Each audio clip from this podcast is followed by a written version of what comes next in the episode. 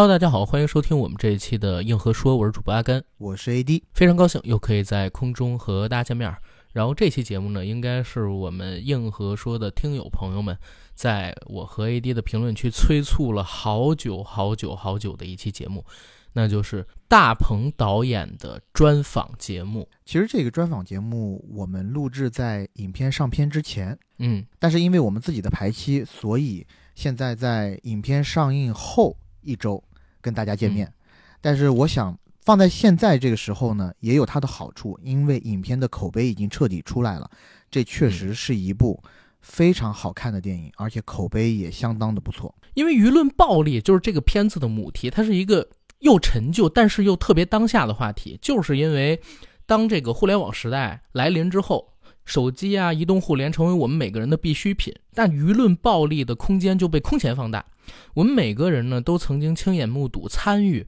甚至有一些人经历过舆论暴力。那怎么样面对舆论风暴的时候和平自处？怎么不被偏见还有负面的情绪裹挟，成为施暴者，都是我们每一个人应该在当前这个时代下思考的问题。那《保你平安》在这个时候上映呢，又相对温和的去讨论了这个话题，我就觉得特别有意义。没错，我相信这也不仅仅是我们的感觉，大多数的观众应该和我们想的都一样，因为它的评分在每一个平台上都很好。截止目前，《保你平安》在猫眼平台上的购票者评分是九点四分，在淘票票上是九点六分，在豆瓣这一个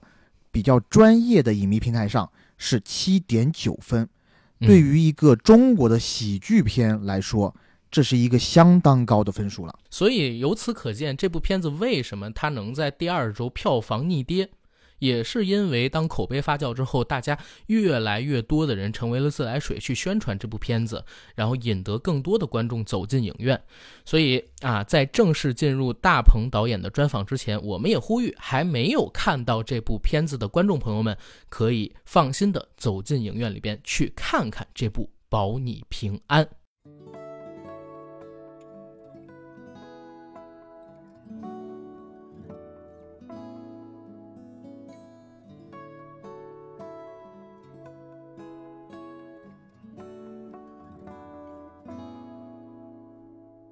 多年以后，面对首映礼现场的观众们，董成鹏将会回想起到搜狐面试音乐频道编辑的那个遥远的下午。那时，北京街面上的绿植远比现在要少。他穿着花了五十块巨资买来的西裤，把 polo 衫扎进其中，腋下夹着一个黑色手包，在北京的沙尘暴中引来路人的侧目。导演生涯伊始，他已经是全国知名的网络红人。那时的煎饼侠虽然拿到了十一亿的票房成绩。可有些影评人却说他的电影没有技巧，只是堆砌大牌，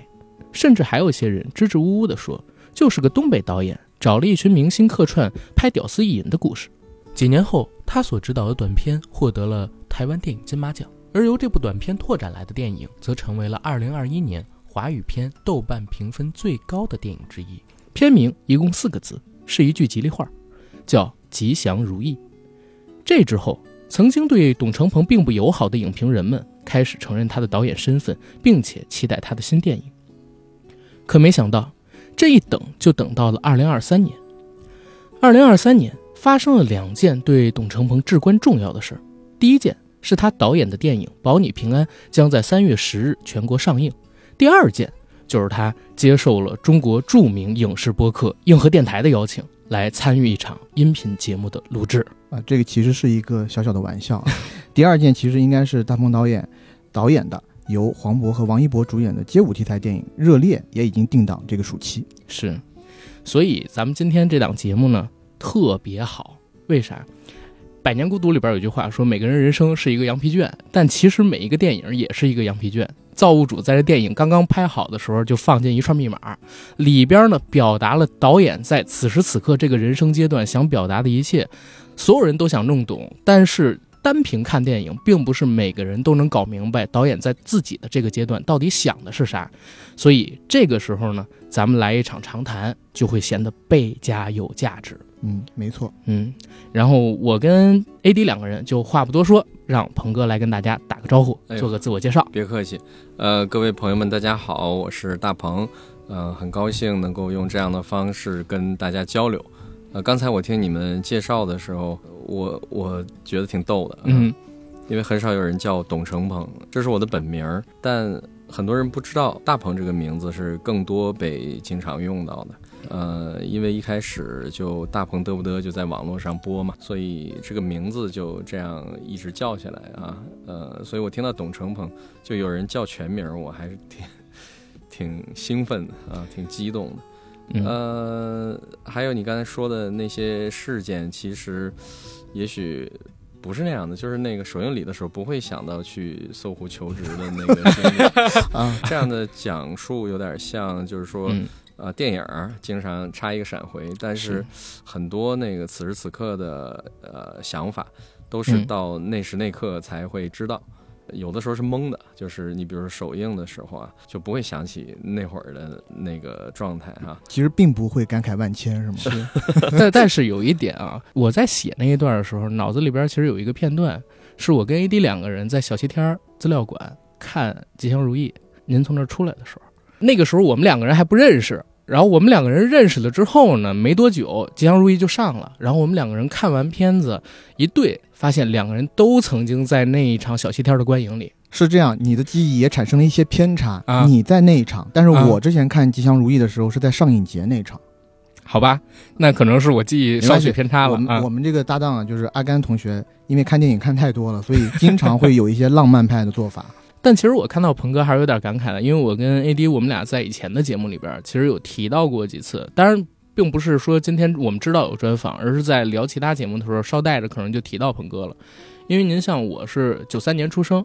然后我是在二零一一年读的大学，读大学开始呢，当时在我们宿舍里边其实最风靡的就是鹏哥以你为代表，还有另外一个团队就是易小星老师他们那个嗯万万没想到，嗯对。两拨人拍的网络段子或者说网络视频，那个时候也不叫微电影，我们都自己不知道该怎么样去称呼他们，但是确实非常的火爆。然后后来呢，我还特地的去看了您主持的《大鹏嘚不嘚》，看到今天的鹏哥，跟再回想我当时看到的鹏哥，发现状态非常非常的不一样。差别很大。差别很大。因为在那个时候，我看到的鹏哥，他一直都穿着一个带领结的，然后可能是有袖，可能是没袖、半袖的那种花衬衫，发型呢也会比现在梳的更张扬一些。而且当时在那个节目里边有一个男生叫江涛，如果我没有记错的话，当然了，那个是脱口秀节目，而且应该是大陆非常非常早的一档脱口秀节目，在那里面呢是一搞怪，然后主持的时候调侃时事新闻，说段子。在那时候，我觉得鹏哥应该是一个非常外向、活泼、张扬的人。但是咱们今天真的坐到一起，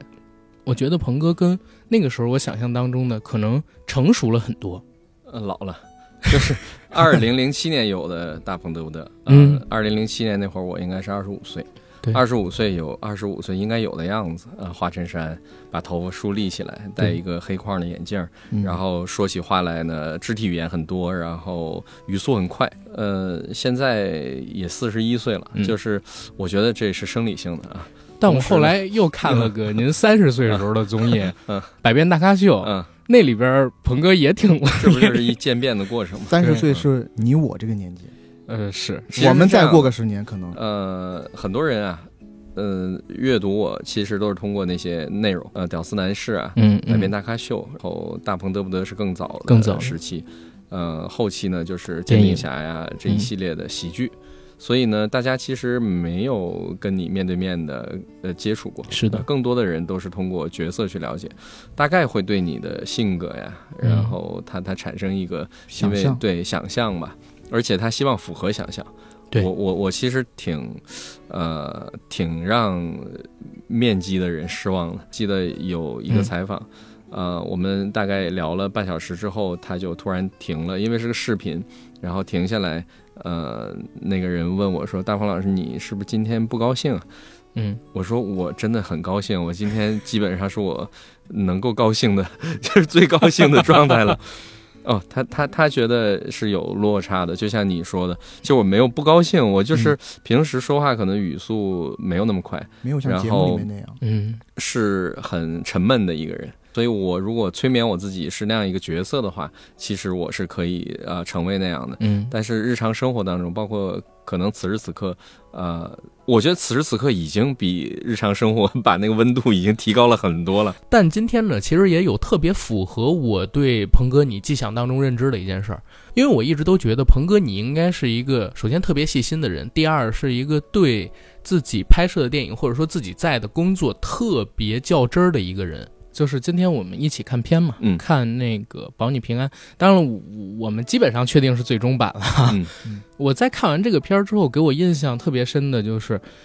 刚刚电影开场，然后所有人都正常看片，但只有鹏哥第一时间发现了这个片子，呃，它的一个可能说就是前贴片，对前前贴片的一个一一帧，呃，可能文件有有问题。对，我就是我不知道为什么，就是我还挺怕看的，因为嗯。我只要一看进去，我就认为可能会有瑕疵。对。呃呃，我我看别的电影也是那样的，就看呃去电影院里看其他的电影，我我总会看到呃对白的错误，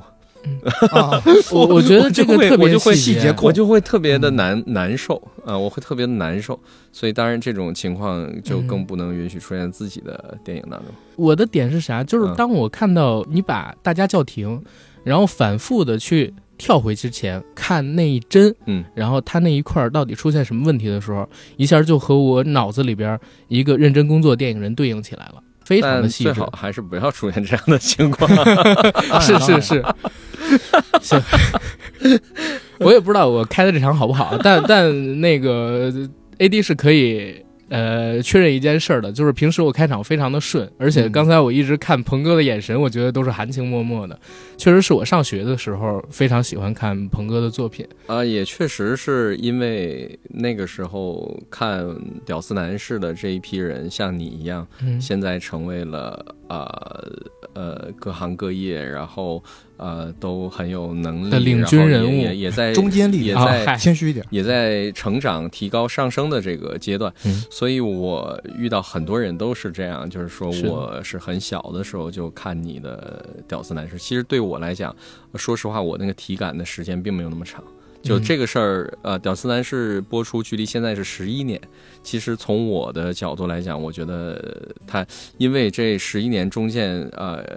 很密集，嗯呃，工作强度挺大的，然后效率也不低，所以对我来讲，我体感没有觉得过去了十一年，嗯，但确实是是十一年的事儿，所以那会儿哪怕是一个初中生，可能现在，对，嗯，现在已经走上社会了，对吧？行，我觉得咱们先先开场开到这儿，咱们还是正式来进行我们的访谈。嗯今天呢，非常荣幸，是因为《保你平安》要上映了，然后鹏哥这边给了我们银河电台一个机会，来和他做一个，嗯，我也不知道多久的一个专访，但我们希望可以在一小时左右，然后把这个专访搞定。对，不是不是这个给机会这种说法，嗯。是我觉得我也很荣幸，就是我其实也听电台，嗯。也听你们的内容，嗯、我觉得这是一个很奇妙的事情，就可以持续的输出，然后找到自己能够抵达的观众。呃，我自己一直都很感兴趣，但是我觉得我可能维持不了那个输出的量，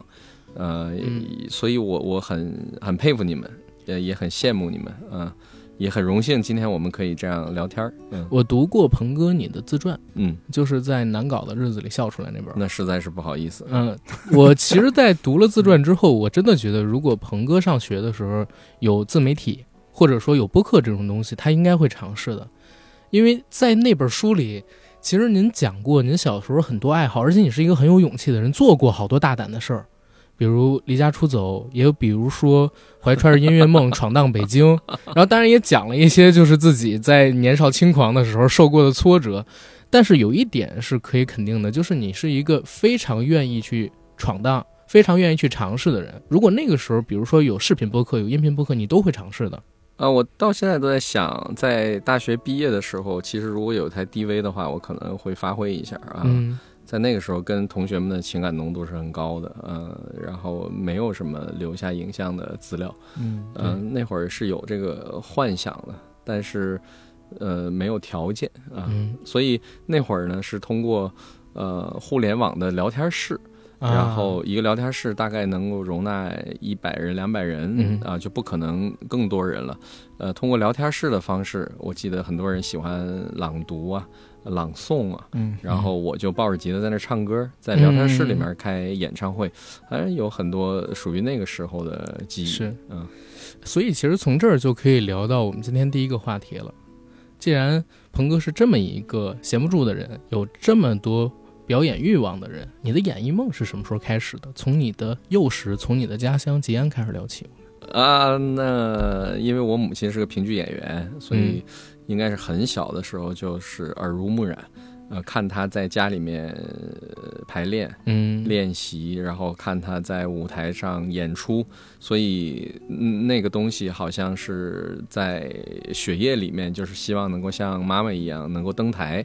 呃，我的父亲呢，也是一个，我觉得他们都比我外向。呃，直到现在为止，我爸爸呃都很会活跃气氛。他呢，在公司里面，他们那个集体里面，他是呃叫秧歌队儿的队儿长。啊、哦永远在啊、文艺骨干每一年的对大年初二，秧歌队儿出去表演的时候，他是在前排的，所以呃是受这些熏陶吧，嗯包括你看到的这个吉安，嗯嗯，嗯保你平安里面的这个地方，也是缝纫机乐队的的地方。呃，新源歌厅是我演的吉安段尾虎为平安他以前经营的一个、嗯呃场所。这个新源歌厅以前就是我家开的，嗯。哦，是真实存在过的嗯这个对，我的父母就是他们下岗之后，然后因为嗯我母亲也从单位离开，她没有工作，她就唱很多的呃红白喜事儿，唱开业庆典。嗯，后来呢，他把这个发展成了一个呃演唱的那个就是歌厅，所以我小的时候有很多记忆都是他们在表演，以及呃都是我一个人待着，因为呃歌厅是晚上营业，所以放了学，呃家里面就我一个人儿。然后呢，很多的同学们就喜欢把我家当成一个呃秘密基地，因为那会儿，比如说有三节晚自习，我们可以闭上两节，然后休，就是你自己可以选学习一选一节。嗯。大部分那一节那一个小时都是欢乐时光，就是嗯，同学们到我家，然后他们走了之后，我还得负责打扫，嗯、所以，呃，小的时候就很多记忆都是我自己。呃、那时候大概是高中、初高中呃，初中，嗯初中就有晚自习，嗯，嗯。然后呃，我父母就经营那个歌厅，所以这个新源歌厅在电影里面其实是一个这我自己小彩蛋只是知道的。对。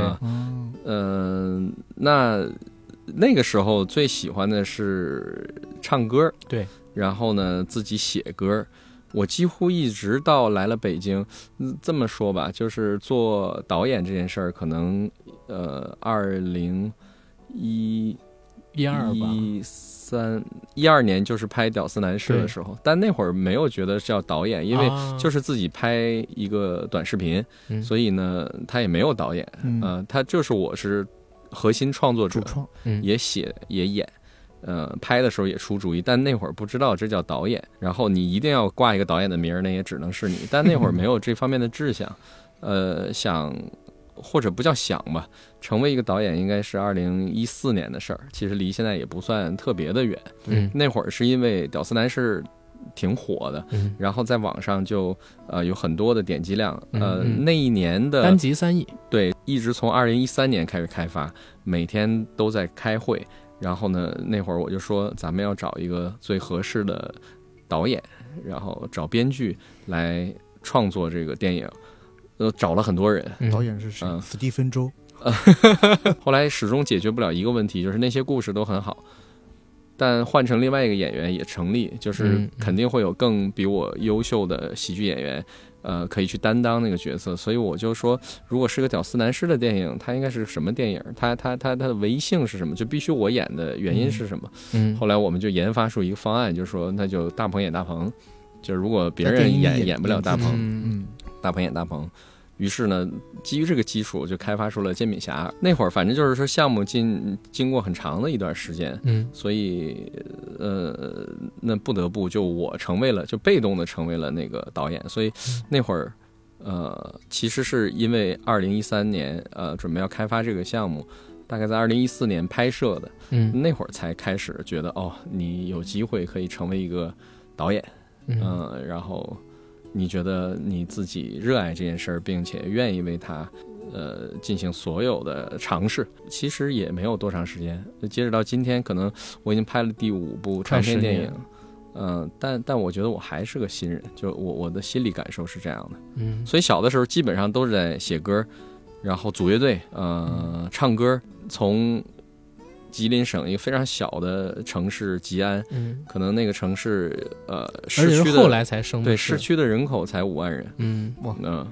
就是市区人口才五万人，整个整个市是二十万人，但是城里面是五万人啊，然后周边还有一些农农村啊，嗯，所以你想五万人规模非常小，基本上同龄人谁都认识谁，就我父亲出了门遇到他年纪差不多的一直在打招呼。啊，一路打，因为都认识，很小的一个城市，然后组建了一支很很很奇怪的乐队，没有键盘手，然后就找当地的钢琴老师，人家是弹古典的，然后然后说服说服人家。缝纫机乐队也是有现实，差不多都都有相对应的。然后那会儿没有贝斯手，贝斯手就是呃弹吉他的，然后让他转贝斯。呃，总而言之，就是我小时候的经历跟缝纫机乐队是高度重合的。嗯，然后到了我上大学，去到了。长春，那其实也是在吉林省里转，呃，那会儿去到了长春，可能家乡的乐队就就要面临解散，然后又在长春组建乐队，呃，又在长春地区就做酒吧的演出，所以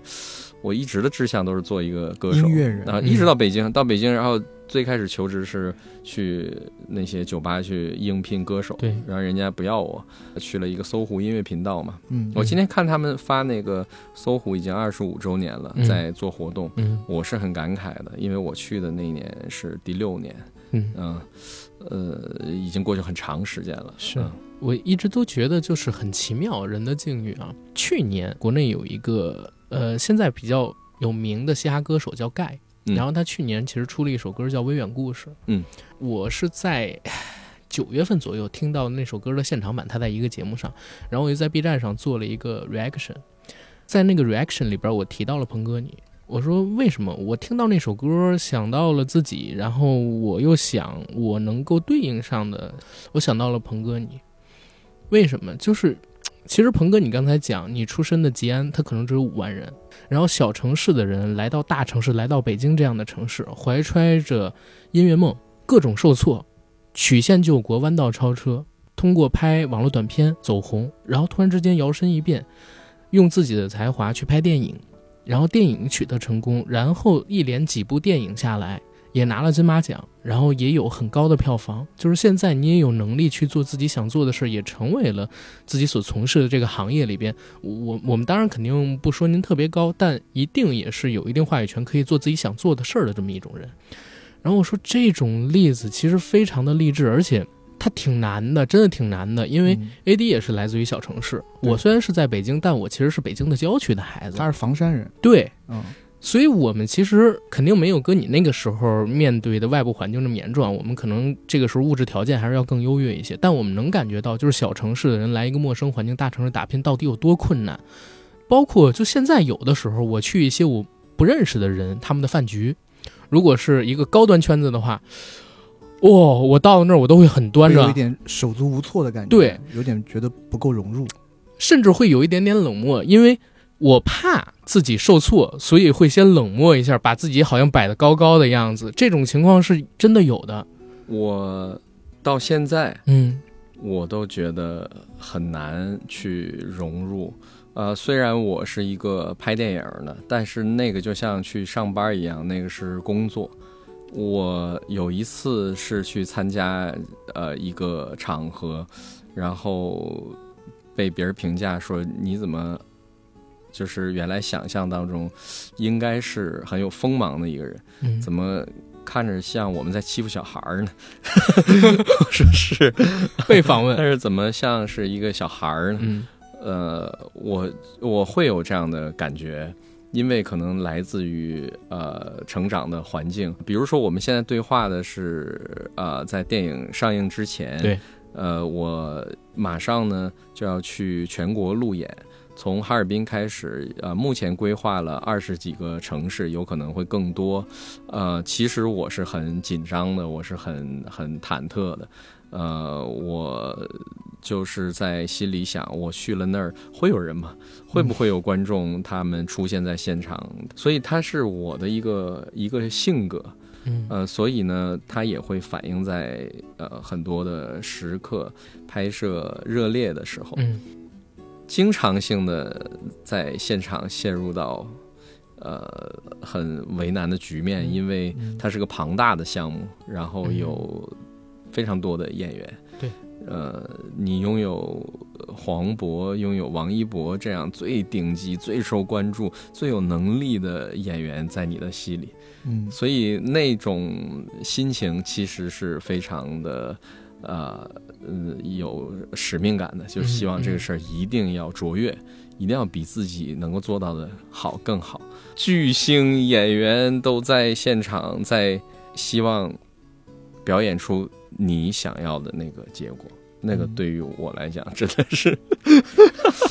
这有一点点凡尔赛。没有我，我觉得嗯虽然我不是到鹏哥这个地位，但我很能理解 是这种感受。嗯呃，要说从山里走出来的，其实你也是从山里走出来的，对对吧？我也是从山里走出来的。我那地儿就叫房山，我他那地儿叫我这地儿叫黄黄山，对。然后我其实也是在几年前就认识了鹏哥，嗯嗯，我也看过鹏哥那本自传。我当时看自传的时候呢，我就觉得特别的亲切，因为我曾几何时啊，我很惭愧的讲，我大概在一零年左右自己拍用 DV 拍过一个小视频，哦，然后看那个李小龙的吗？不是不是不是你看李小龙 那个，反正是有一个像纪录片一样的东西。然后呢，当时参加一个比赛得了个奖，嗯我记得那个时候我自己就兴致冲冲的来到北京，然后领奖，颁奖嘉宾是贾樟柯。我当时很大言不惭的告诉贾樟柯，我说贾导。我跟你一样是从小地方来，你记住我。我那个地方呢，也没有出产什么电影方面的人才，也没有太多的电影导演，以后有了，对，十年以后，你放心，我会让我们那地方的名字在电影里出现。后来呢，十年以后，对吧？一我是坐在这里，我也没有让我家乡在大荧幕上出现很多次，呃甚至一一次都没有向七八十万人普及了你的家乡了，通过我们这个节目，是的，是的。但是呢，我看鹏哥的电影，嗯，几乎在鹏哥可以的时候，他都会把他这个发生地放在吉安。就这一点，我觉得这种可能也算是故土情节，嗯，我觉得特别能感同身受。确实。但咱们说回了，刚才聊到了故土吉安的一些记忆，那关于北京呢？来到北京之后，有什么有意思的事儿，或者你觉得非常重要的人吗？你的领路人？有，确实，因为我不算是一个 记性特别好的人，嗯呃，但是呢，我确实经历了呃很长的一段时间在搜狐工作。呃，我首先能够想到的就是张朝阳对我的影响，呃，直到现在，呃他在上物理课，嗯嗯然后他在用英文给大家直播，教大家啊、呃学英语。我有时候会看，我觉得能够长期坚持一件事情的人，都是让我非常佩服的。嗯呃，我很尊重他。他呢，在搜狐营造了最一开始的时候，我到搜狐，呃，企业文化叫好人文化。嗯，那件事情，呃，挺影响我的。嗯呃，在那样一个环境当中，我觉得他就建立了我最一开始面对社会的秩序。嗯，在我大学还没毕业的时候，我就已经在搜狐的音乐频道去实习，嗯一直到嗯二零一八年的时候，我呃离开搜狐，嗯我一直把自己当成一个呃、搜狐的人嗯啊、呃到今天都是这样的，所以我很很感谢他敬仰他，很嗯很感谢他，然后他是是影响我很深的一个人。明白，所以这是对您影响最深的一个人。那事儿呢？遇到的那些事儿，我觉得大家都会遇到，就是就是北漂的人嗯都会遇到。我刚来北京的时候，呃我最早租的房子就在通州，就是啊、呃嗯然后要要要去坐地铁，还要倒一个倒对倒倒一个地铁，倒。八通，嗯，那会儿就是 我觉得挺逗的，那个很老的一个房子，我从来都不知道那里面有没有除我之外其他的人在住，嗯。因为很早就上班了，嗯。呃，也不会看到呃有任何人屋的人，对，然后晚上回来的时候也挺晚的了，嗯。也不会看到有亮的灯，嗯。就是那楼也是没有电梯的，甚至连那个呃感应灯都没有，嗯。所以每次都噔噔噔噔噔噔噔跑，一口气儿跑上去，然后呢进去，所以我一直不知道我有没有一个邻居，呃，那会儿两千零四年，北京过了大望路就都是大村了，那边都是平房特别多。我还记得小的时候去定福庄那边看亲戚去，哦，全都是平房。然后没有几年的时间就高楼林立了。但我每次就是回想起来，比如我上班的那段日子，我觉得自己是非常的呃幸福的。嗯因为他很确定，就是他很确定，因为你有领导，然后你有个领导，他会告诉你这礼拜你要做什么，嗯，呃、你要把这事儿做了，那你就是就是好嘛，，OK 了，就啊、你要做不到，那就是对你你没达到那个目标，呃，他有明确的东西，嗯。然后有假期，然后嗯。有有年会，嗯。嗯，有有表彰，就是你为了一个那样的目标，呃，比如说他发你一个优秀员工，嗯。你真的会很高兴，然后有奖励的时候，你真的会很很很开心。啊、现在就是是个体户都在自己身上啊、现在是个体户，然后呃，做项目呢，就是一个电影周期特别长，嗯它不确不确定性很很很大，所以所以他现在的那个那个那个快乐那个好像浓度没有那会儿高，嗯。嗯，幸福指数是不是？没有那会儿，没有那会儿自在，嗯，这这个我能理解，因为我现在是自由职业。我现在挺怀念上班的时候，就是因为上班的时候虽然有很多烦心的工作事儿，跟同事勾心斗角之类的，但是鹏哥说的特别对，他确定你每月拿多少工资，你今天是不是该上班，几点下班，下班之后没事儿了，什么时候该放假，放假的时候不会有人打扰你，这是你能确定的事儿。但是自己出来做事儿呢，可能今天突然之间给你甩过了一个事儿，然后你还必须得去做，因为也没有人替你负责，你得自己替呃自己对自己还有自己管的这趟事儿负责。对，所以我是说很真诚的想法，没有说在凡尔赛什么，是就是真的觉得那样的生活是很确定的。然后现在个体户的生涯是，呃，你要好几年，然后交一个电影作品，然后接受观众们的呃审阅，嗯。有可能呃，他那个结果会影响你的接下来的嗯走向嘛。嗯是嗯，所以在上电影的前夕，我觉得还是呃很紧张的。嗯，嗯那鹏哥刚才说了自己来到北京之后，最开始的那段时光，我其实还蛮想知道，嗯，如何有契机走到台前？就是大鹏嘚不嘚，他也不一定是非得要您来做，怎么就变成大鹏嘚不嘚的主持人了？有了以自己名字为名的一档节目，然后进而有了拍，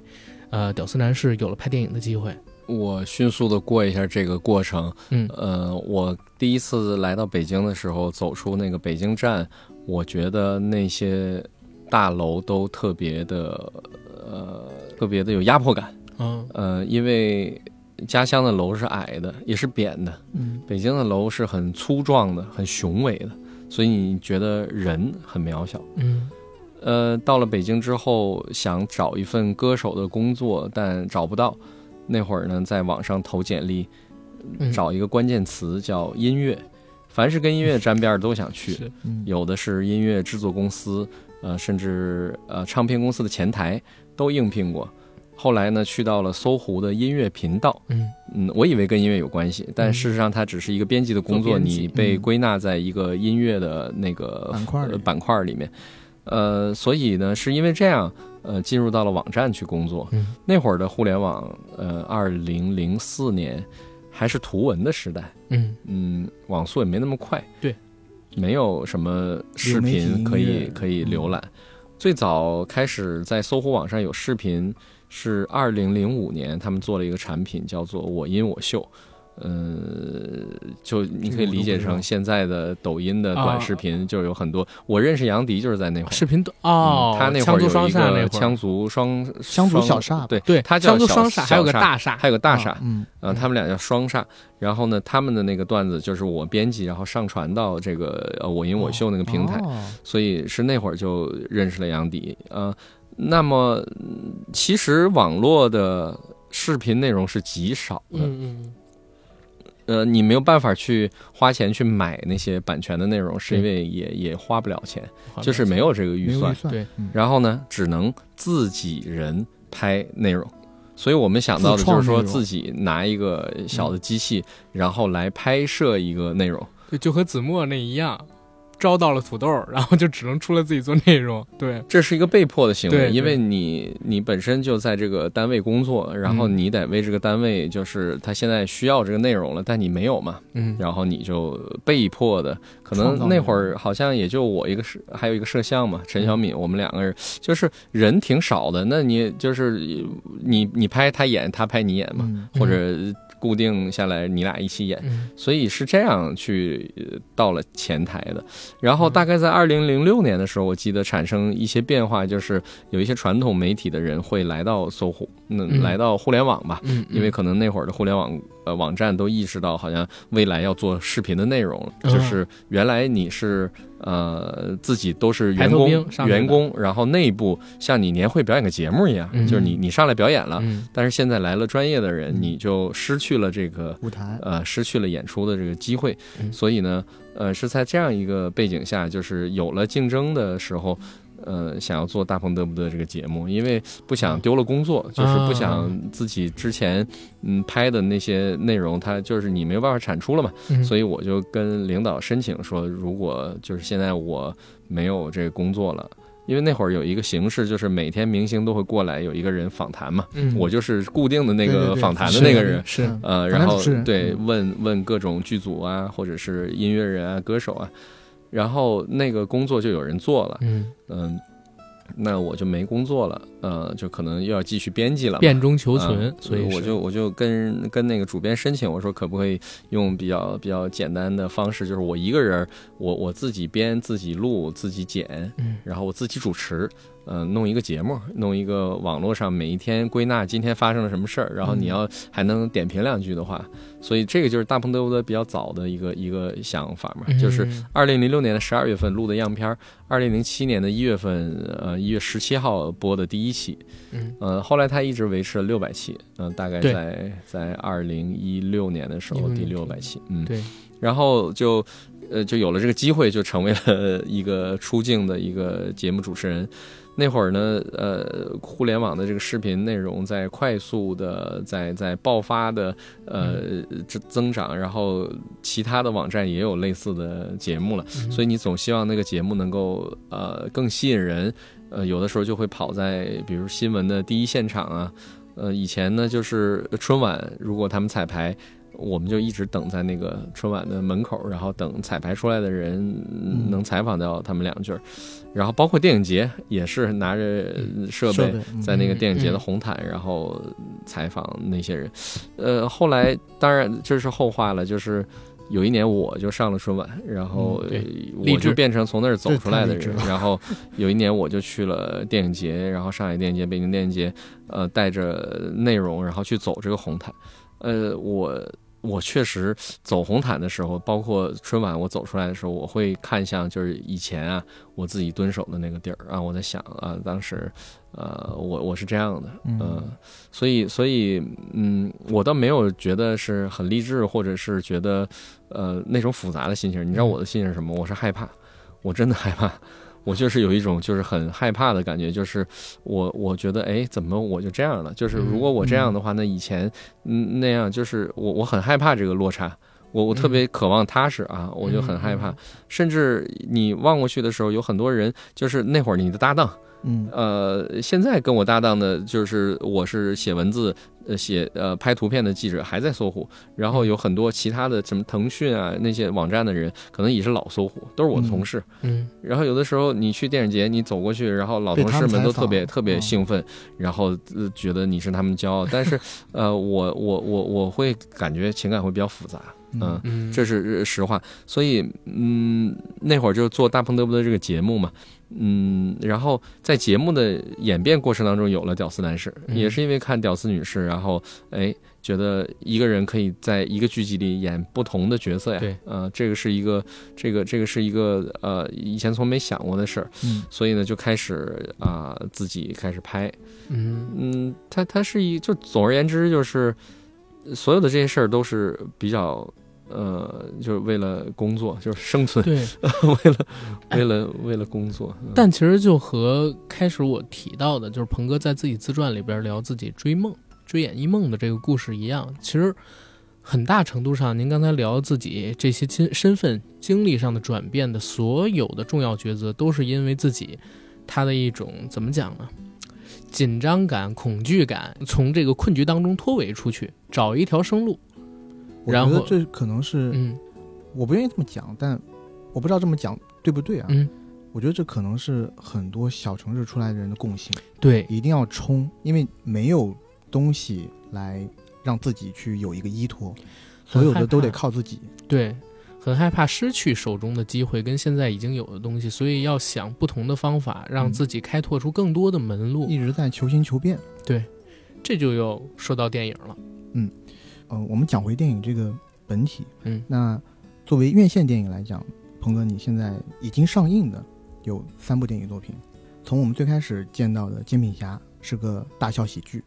那到第二部作品《缝纫机乐队》，其实它也是喜剧，但它又有音乐和热血的元素，再到第三部作品《吉祥如意》，这个确实是对我们，我觉得几乎所有人来讲嗯。是一个特别大的惊喜，因为竟然是一个很先锋的叙事叙事作品。嗯。那这三部作品对于你个人来说，又分别意味着什么呢？电影它是一个很长周期的工作，嗯。嗯，所以每一部电影其实都是代表着那一时段的你，呃呃所要想的、表达的，嗯呃，就是有的时候我会想到《煎饼侠》，嗯，他在一五年的时候上映是横空出世，嗯呃，收获了很多的肯定，然后也有非常多争议的声音。嗯我自己呢，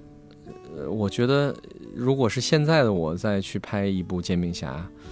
可能拍不成那样。就是你的技术和你对电影的认知，其实已经改变了。嗯嗯但是呢，那会儿的你不可能比当时更好了。嗯无论你有什么遗憾，那会儿呈现的就是你能够做到的最好了。对，所以如果现在去做，它也许是个不一样的内容，但它它那个劲头可能甚至，呃，你可能不会去想那样一个题材。而且现在，如果你再去做，用现在的经历再去做，回到二零一五年，可能会变得更圆滑，就没有了那股新鲜的劲儿。我相信，呃，它还是会特别。就我嗯相信我自己每一次出手一定是特别，但肯定不是呃最一开始第一部电影的那个状态。那会儿真的是不太懂得怎么去操作，对呃，那会儿真的是呃一个第一次的体验。呃，现在是懂了，可是那些呃。又跟当时不一样，我觉得那会儿一定有那会儿的可贵，嗯呃呃，所以我经常性的在失落的时候，呃，我会打开煎饼侠，嗯然后自己看当时的自己的状态，我觉得挺高兴的，就是那会儿也比现在高兴，嗯。呃，挺纯粹的，我就看一傻乐。嗯，但从电影的角度来讲，能够接受，呃，所有大家呃针对他去产生的评价，嗯。呃，这就跟我们拍电影，尤其是商业电影，呃，都会经历一些，比如说测片，嗯。呃，在测试的时候，你会收获那些反馈。嗯其实那个反馈有助于你修正这个电影往更大众的视角呃去，更好所以对让它变得呃更好。嗯。呃，保你平安，呃，我们进行过几轮的呃的这样的适应。呃，到最后上映的这个版本已经是呃非常高的呃喜爱度和推荐度，就是它像一个数学题，然后你可以把它做的很精准。嗯不断的验算，呃，那在那个时候，煎饼侠对于我来讲，几乎是把整个自己的那一段的呃自己给就是完全燃烧了。投进去，嗯，他他得到了那样一个结果。如果说票房的，肯定是一个很好的结果。我想他应该是之前很多很多很多年积累的那些大鹏嘚不嘚的嗯受众，屌丝男士，大家对你对他的喜喜爱然后赋予了那部电影。对。嗯其实我在今天专访之前，我又回看了一下，嗯，《煎饼侠》还有呃《缝纫机乐队》这两部电影。我现在在评论《煎饼侠》的话，当然了，它技法上有很多不成熟的地方，但是我还是和我当时第一次看评价是一致的。它有一种我小时候看那种九十年代港片的感觉，进阶过火，进阶癫狂，但其实背后就是一个新人的冲劲儿。可能我并没有学过专业的理论，然后我也是第一次做导演这个事儿，但是我敢，我把我自己想的，我把我自己能弄到的所有东西都投入到这玩意儿里边来了，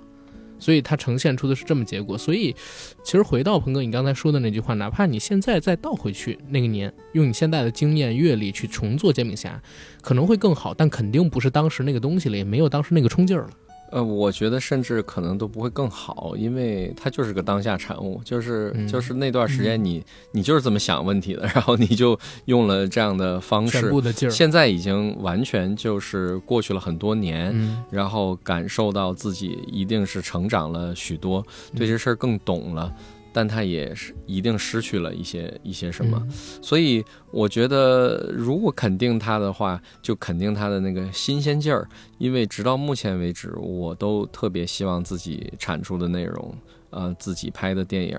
都还是一个新的一个东西。嗯就是对于观众来讲，可能以前真的没有看到过穿紧身衣的中国人 披着啊这个披风像超接人一样就，是有超能力这种这种，他不会去想这个问题，更、嗯更别说他被视觉化。我觉得这本身就是一个挺二的一个想法，呃，所以嗯它它是一个新鲜的东西。对呃，落实到后面的几部内容，《缝纫机乐队》《吉祥如意》《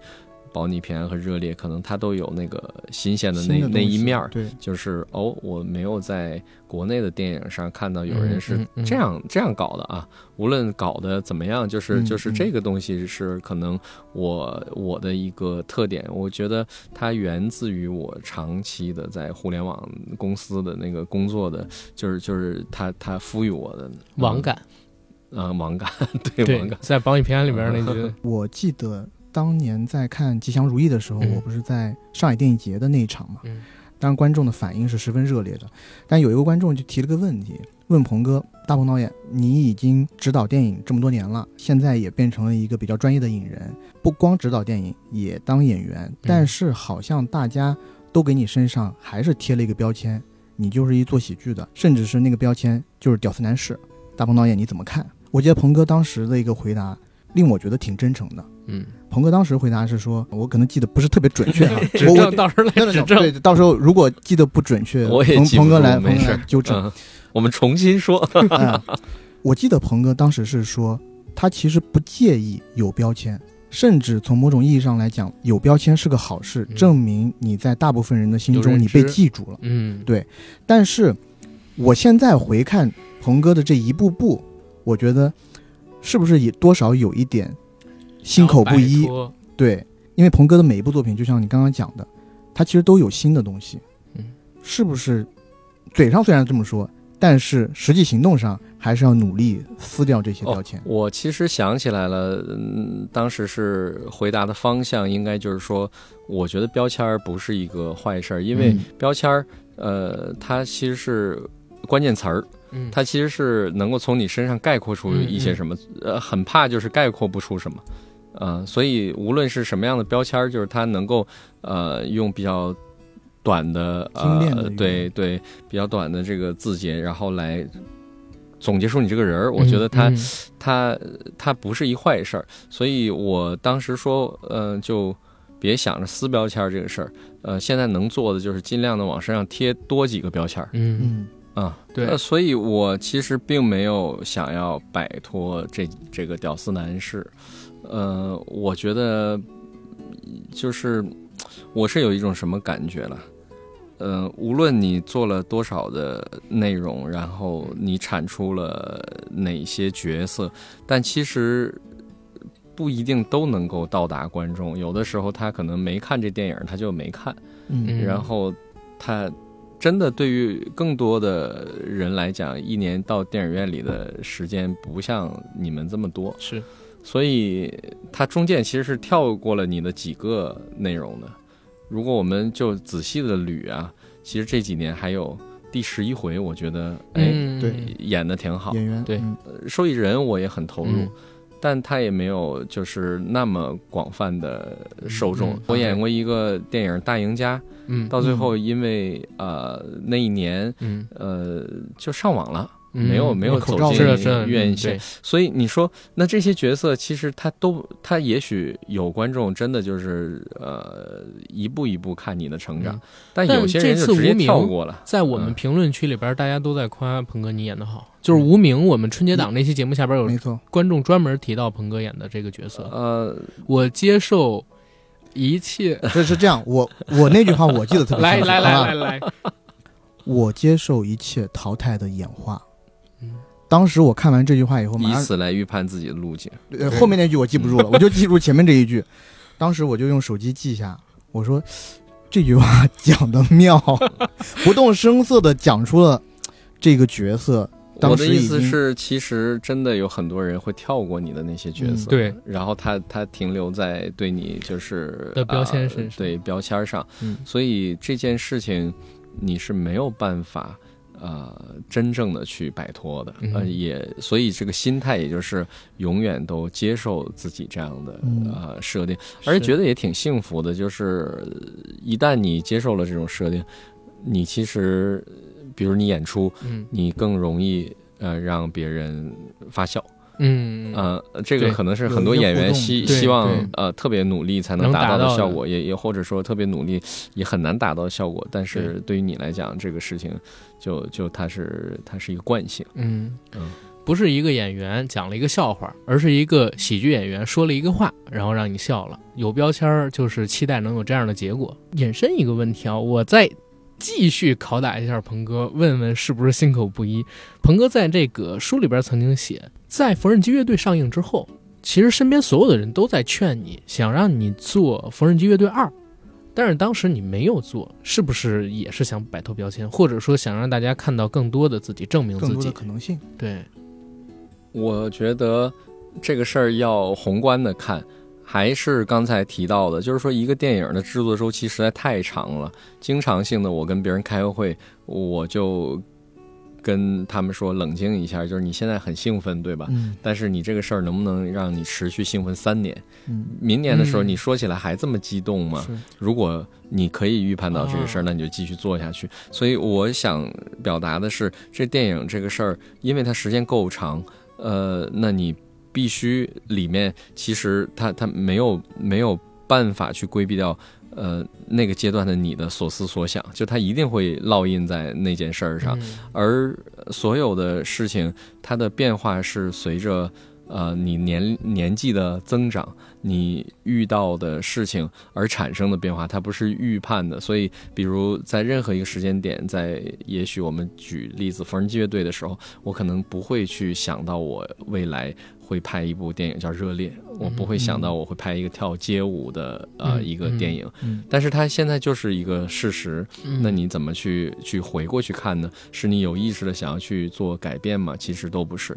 呃，不只是缝纫机乐队，其实煎饼侠结束之后，呃，对于我来讲，看上去最有利的项目是煎饼侠二，所以那会儿很多的合作伙伴其实都在。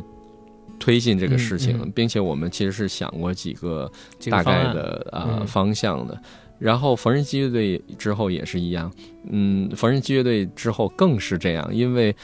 他当时的票房其实呃是呃没有《煎饼侠》高，嗯，然后淹没在那个国庆档期里，呃，对于很多观众来讲，如果喜欢他的话，会觉得是遗憾，嗯，然后对于参与者来讲，觉得是不甘，所以呢，他很自然的就需要有第二部去证明你的第一部，呃，一样的就是身边的合作伙伴推动着我往前走，然后甚至为他也写了故事。呃，写了几个版本的故事，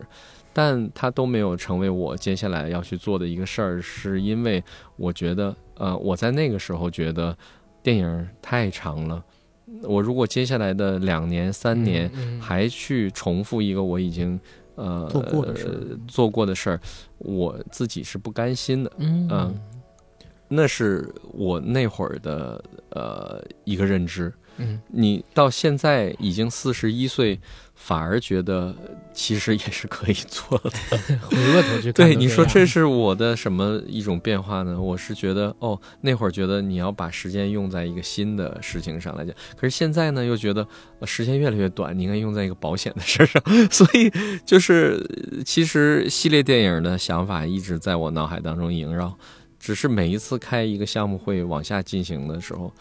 我总是不自觉的会选择一个新的故事想要讲述，这个，嗯，我我也不觉得这个是是是理智的，嗯，对，但其实真的是理智。我从刚才鹏哥的回答里边听出两重意思，一重意思肯定是一个电影周期太长，从开发到上映。为同一个世界，然后投入太多的时间，会觉得嗯自己的创作力就有损失，而且也不能尝试更多的方向。但另外一点就是说的特别明白，也是我这两天听到的最精彩的一句话是：电影因为制作周期太长，这把火能烧三年吗？嗯，就是我我这个片子上了三年之后怎么样？到底有没有我们现在预期的这种热度的延续？其实，鹏哥是非常清楚的，也非常理智的。我。想分享一个感受，就是我觉得我自己是很孤独的，呃，这种孤独同样就是在创作当中体现。嗯从大鹏嘚不嘚的时候，好像就是自己拍、自己写、自己演、自己剪，然后就形成了那个创作路径，就一直到现在，好像都是很孤独的。啊，那种孤独其实是特别希望有人去去交流，嗯，特别希望能够。呃，虽然你谈被谈论起来的时候，经常会跟呃其他的这些喜剧在一起一起谈论，嗯，但事实上我的生产力真的 就是创作路径，所以所以我就说，其实它耗我时间太长。我记得那会儿缝纫机乐队啊走路演，其实呃在他九月二十九号上映的时候，大概已经知道结果了。嗯，到了九月三十号那个国庆档，所有的片子上的时候，他的排片已经百分之七了。嗯，但那会儿还在跑路演，因为已经已经提前就规划好了那几个城市，所以接下来的几站城市，就你你是在为一个你知道结果相对可能没想的那么成功，但你还要全力以赴去做这个事儿的时候，其实那个时候心态是崩的。就是在二零一七年的那个国庆档，然后我在走路演的时候，一八吧，呃，一七年。哦，一七年，然后现在说起来都是五年多以前的事儿了，然后。呃，面对很多城市的观众嘛，他们很支持你，他们觉得这个片子很好。但是当时呃，嗯，情况没有那么好的时候，呃，我就说，我说你们再等我两年。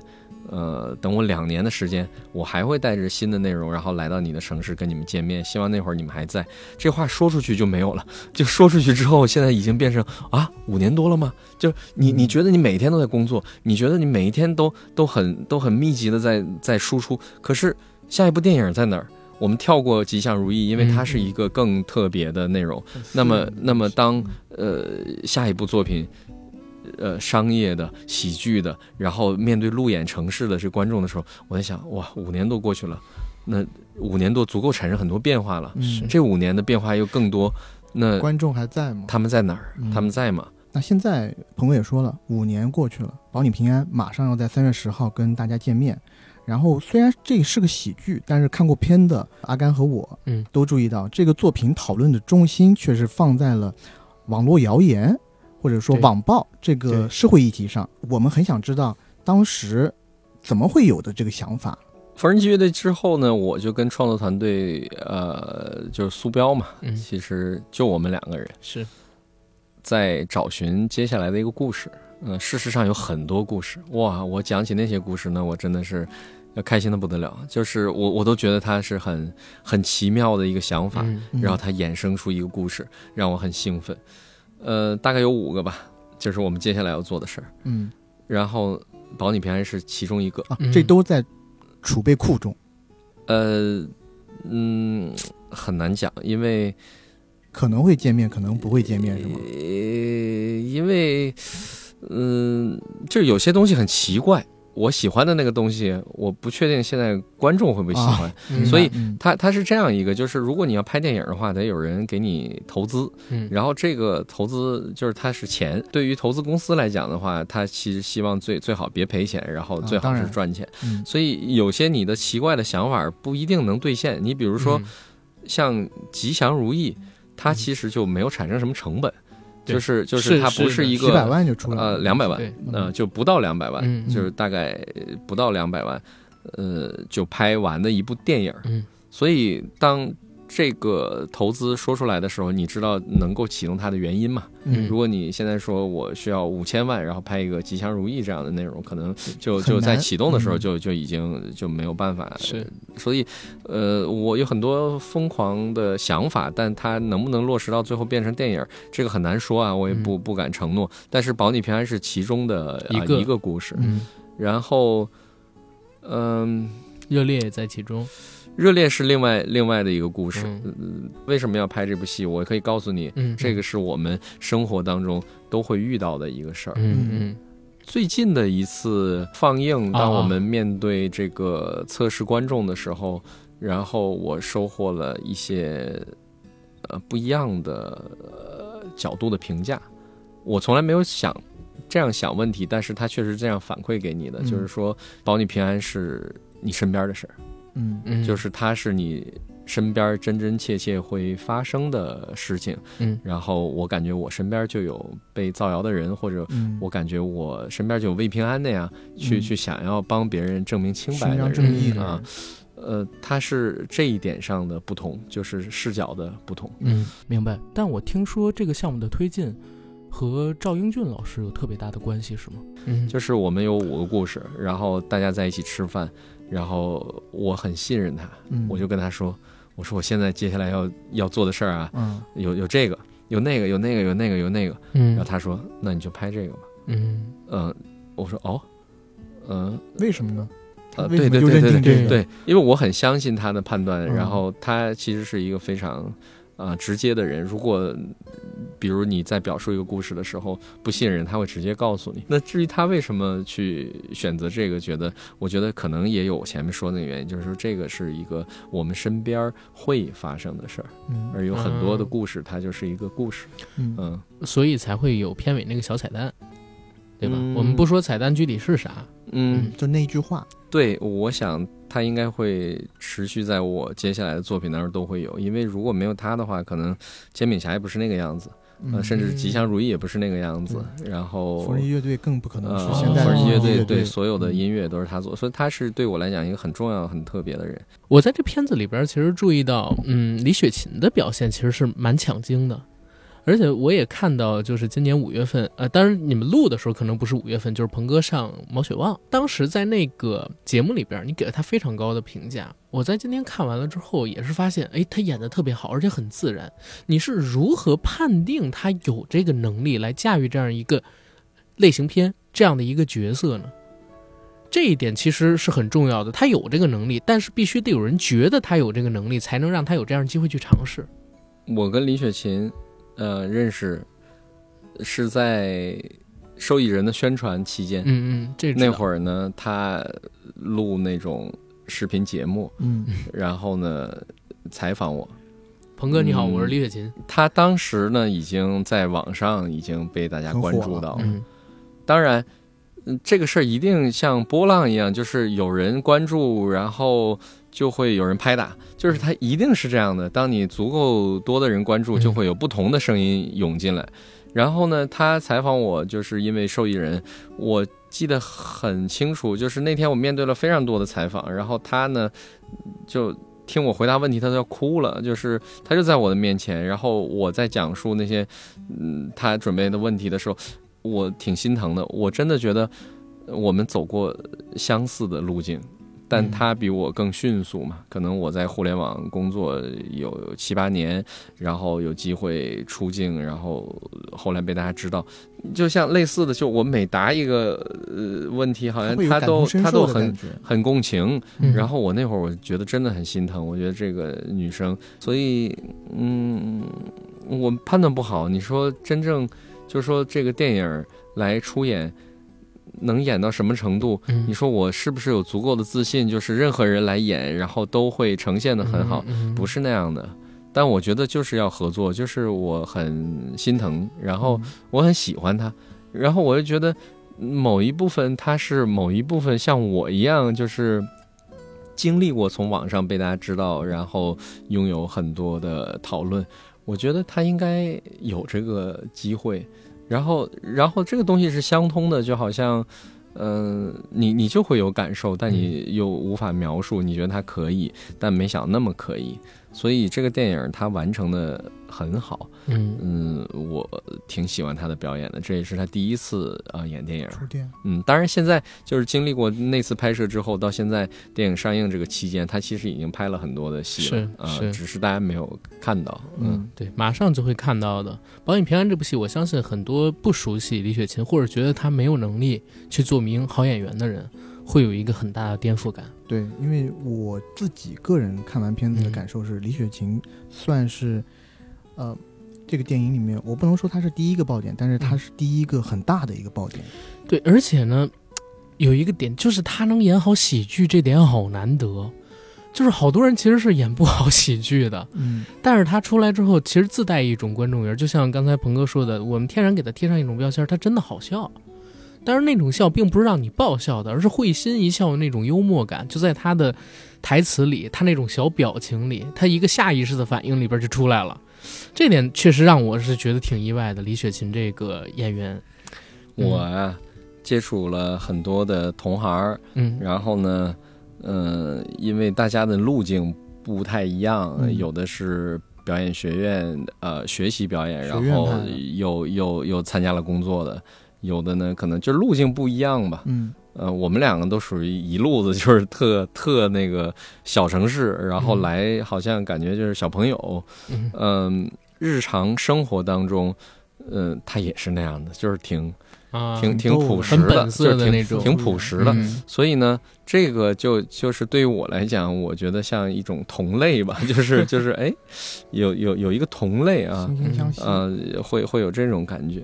是，刚刚我们讲了这部电影里李雪琴的表现还是非常出彩的。嗯。呃，还有一个喜剧演员，算是一个老戏骨了，他的表现让我也觉得眼前一亮，就是我们惊喜的在电影里发现了徐江，啊，这个在《狂飙》里面出现过的角色，呃，哦，不仅没有死，生意还越做越大，还当了官。嗯，招标去了，对，我对那一段贾冰老师的表演特别喜爱，因为嗯。说实话，我到现在我算是看了有两三遍了，这个《保你平安》嗯。每一次我到那个段落，我都会笑，嗯，呃，然后他真的是会笑，单独跟我提过的。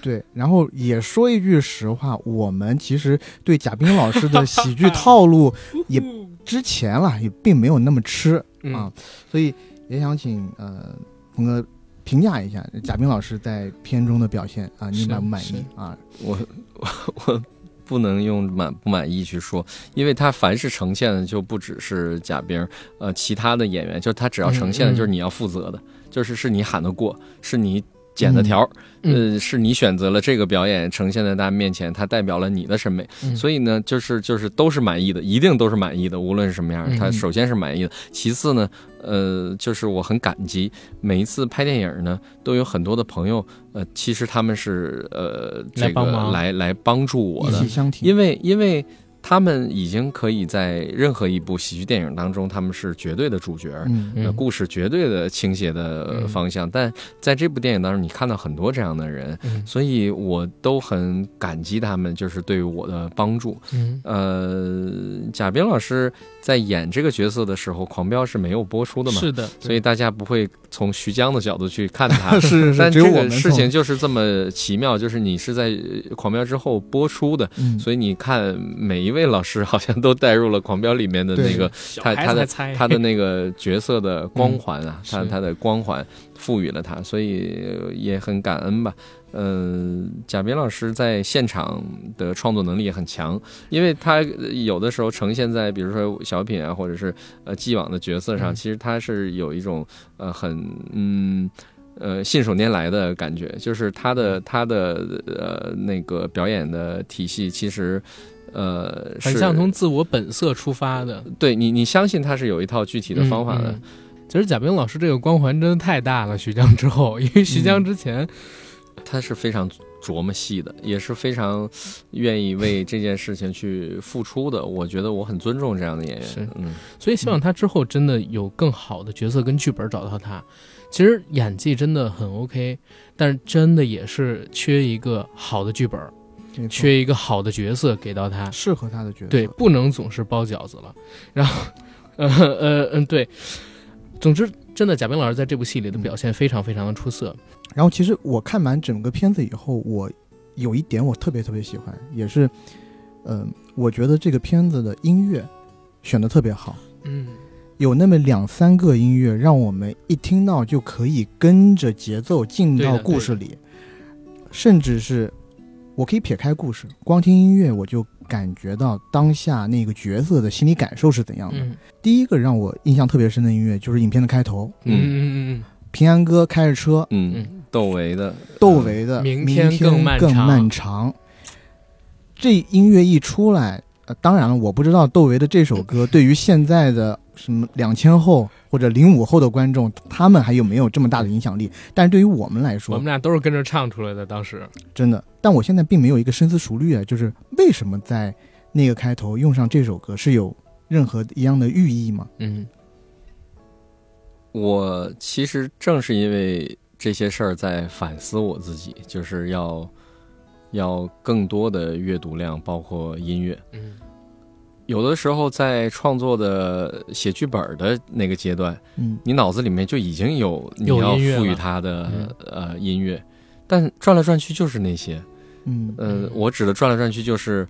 我小时候听的摇滚乐，嗯嗯，然后老歌，然后港台港台音乐，嗯。嗯，我我一想我就是哦 Beyond。你你会发现，其实热烈里是有 Beyond 的，哦，是吗？就甚至他们跳舞的时候是跳 Beyond，你能 就是这个 就是就是因为派对，因因为实在是到那个段落的时候，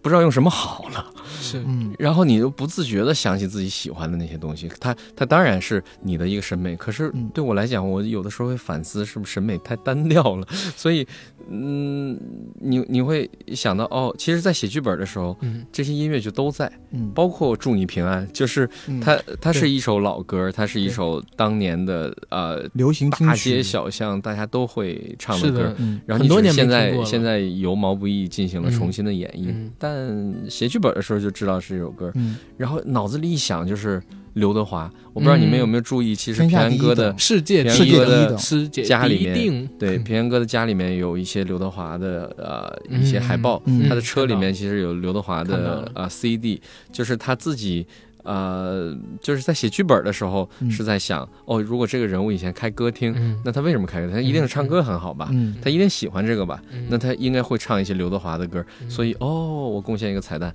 在结尾的时候，当看到平安哥二十年前的样子，嗯，其实他的一整身衣服其实都是刘德华的电影。是那个嗯，开摩托车那一部，，对，就是黑的 T 恤，嗯红的皮衣。对烈火对战车，这个这个是我突然想起来的啊，就可以分享的。嗯所以我有的时候其实也在反思自己了，就是哎呦，好单调啊！就是你永远转来转去就是这些歌，甚至当你想说用一首英文歌的时候，你也是想的那个时候的英文歌。嗯 Yesterday once more，你这个我觉得无可厚非，因为我现在回想，我我要扩展一下。如果一个人的时候，我听歌，我基本上也就是听陶喆啊什么的那种，哦，对，对也都是自己小时候的什么的，嗯。对，但我现在在想，在影片的开头给明天更漫长这样的一个歌，从嗯字面上来讲，给这片子后边打了个基调，对，是一个漫长的旅途对，啊，是一个漫长的追逐。当然了，导演现在讲好像只是自己的个人品味而已，呃，好像也不是那么暧昧了。说过度解啊读了喜欢喜欢哪首歌，然后你你觉得它放在哪儿，然后歌词又跟这个片子里面有一些契合度，嗯，所以就这样了。嗯，嗯但我真的觉得，为什么说选歌选得好？嗯、刚刚导演自己讲了，《祝你平安》这首歌，嗯嗯，这其实首真的，在影片的最后，当《祝你平安》这首歌响起的时候，伴随着画面，嗯，就是起鸡皮疙瘩，没有办法去抑制的这种 这种发自内心的情感，我觉得，嗯，嗯，而且毛不易处理这个歌的方式，这个也挺逗的。意。思的，这个就是本来是我唱的，哦，然后对我跟雪琴我们两个唱的，嗯，一个对唱。哦，对，好像男女五月份的节目里还提到过，然后后来我就就是很想认识毛不易，而且嗯。很想，因为人家唱歌确实好，我就跟雪琴开玩笑，我说，嗯，请毛不易唱一唱一个版本。嗯，如果唱的比咱俩好，那应该也确实没啥如果这个，然后结果结果就真的就是最后大家听到的是毛不易的版本，概率还挺大的，这个，嗯，嗯，挺有意思的。就我这么喜欢唱歌，嗯，但但那首歌他唱的，但应该也会做成推广曲发出来吧？嗯，会的，嗯会在电影上映的前一天吧，然后嗯发他的版本。因为老实说，这一首歌如果不是这部电影的话，我已经好多年没有听过了。讨论一下啊你为什么不快乐？对对对，爸爸，月姐，还有一个问题就是嗯，影片的主角魏平安，他的发色有什么样的寓意吗？因为影片的主体部分，魏平安从牢里已经出来了，洗心革面了，嗯也失去了自己的妻子，但是他戴上了一顶绿色的帽子，也染了绿色的头发。呃，然后在影片的最后部分，我们看到了二十年前的魏平安，嗯那个时候他的发色是红色，嗯像呃樱木花道一样的红色。嗯，这两者之间是有什么样的用意和安排？这就又说到我的审美真的挺单调的，我喜欢的人呢就那么多。嗯。我小的时候喜欢打篮球，我的偶像就是罗德曼。哦，呃，大虫罗德曼，对，嗯。很长一段时间他就是陪伴着公牛队，然后呃夺得了总冠军对，嗯。所以他那段时间就是你追求他，就是看他的发色，因为他你你觉得他是一个，而啊好像好像他出了一本书，那本书中文的翻译就是我行我素。虽然我是一个呃，就性格其实并没有那么外向的一个人，嗯，但我小的时候，你希望成为对我那样。希望成为那样的人，热情所以，所以我还记得他在一个摩托车前用一个球挡住自己的身体，然后赤裸着上、哦上身，挡住那个最重要的部那个那位。那张海报，哦，还我我没有看过，回头搜一下。他有一个他有一本书叫《我行行我素》所以那会儿我非常崇拜他。呃，大部分的同学都在崇拜乔丹的时候，我就就特别喜欢罗德曼。嗯。呃，他的颜色就经常在 经常在呃 公牛队的对，他，他经常就是在不同的场合换不同的发色，这个是魏平嗯。安其实、呃头发颜色的最根本的，就是从我心底出发的那个原因。嗯。所以呢，他在二十年前他有红色，然后你看他那个车里的挂件儿和家里面的摆设，它有黄色，就是他的头发的颜色是一直很多变的，只是在这个故事的发展区间，就是当故事一开场的时候，你看到它其实是一个绿色，嗯。就是它其实应该在不同的阶段有不同的发色，发色，而这个就是代表他与众不同，我行我素，呃，所谓有态度的一个、嗯一个一个嗯。方面嘛。一个一个表达。嗯 OK，所以我觉得这个是很很有趣的一个观影体验，就是你会随着故事的进展，呃，丰满了魏平安的这个人，嗯从而理解了他做的所有的事情。嗯，然后我来问啊，最后两个问题可以吗？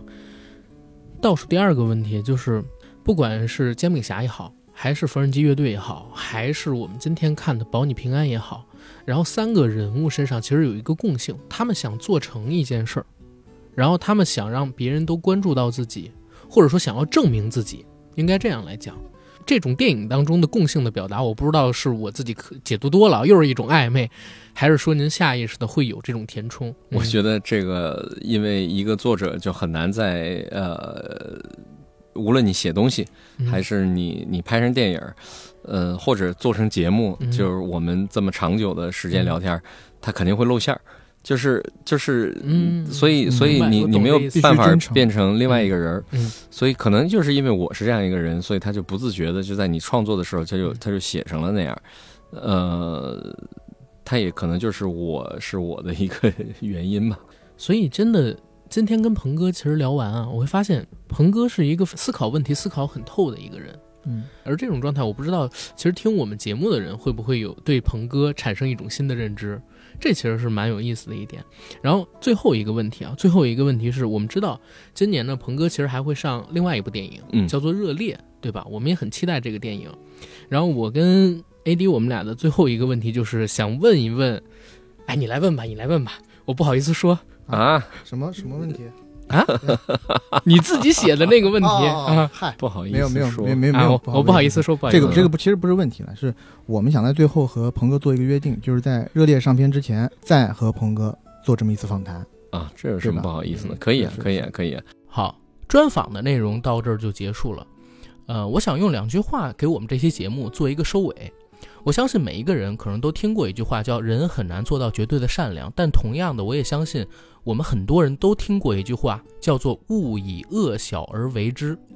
就像《保你平安》里边的主角魏平安，他在片子里边近乎执拗的就去贯彻了一句话，叫“人间自有真情在”。我相信，只要我们在自己力所能及的地方友善点、真诚点，对待他人多一层宽容，没准眼前的天地就会变得更加广阔。不但自己的人生能多收获一些意想不到的喜悦，也能让这个社会的氛围变得更加的平和温暖。没错，那我也用电影里的一句话给大家寄语，就是做你觉得正确的事。节目的结尾，我来做一个广告。我们的硬核电台已经在全网各大播客平台同步播出，欢迎各位收听、订阅、点赞、打赏、转发。我们想加群的加 J A C K I E L Y G T，让我们的管理员拉您进群，和我们一起聊天打屁。想了解节目最新动态的，欢迎在微博上搜索“硬核班长”以及 AD 钙奶爱喝奶，关注我与 AD 的微博账号。然后我们今天的节目到这儿就可以结束了。还是那句话，如果你现在还没看《保你平安》，那可以放心的走进影院去支持一下这部优秀的国产商业电影。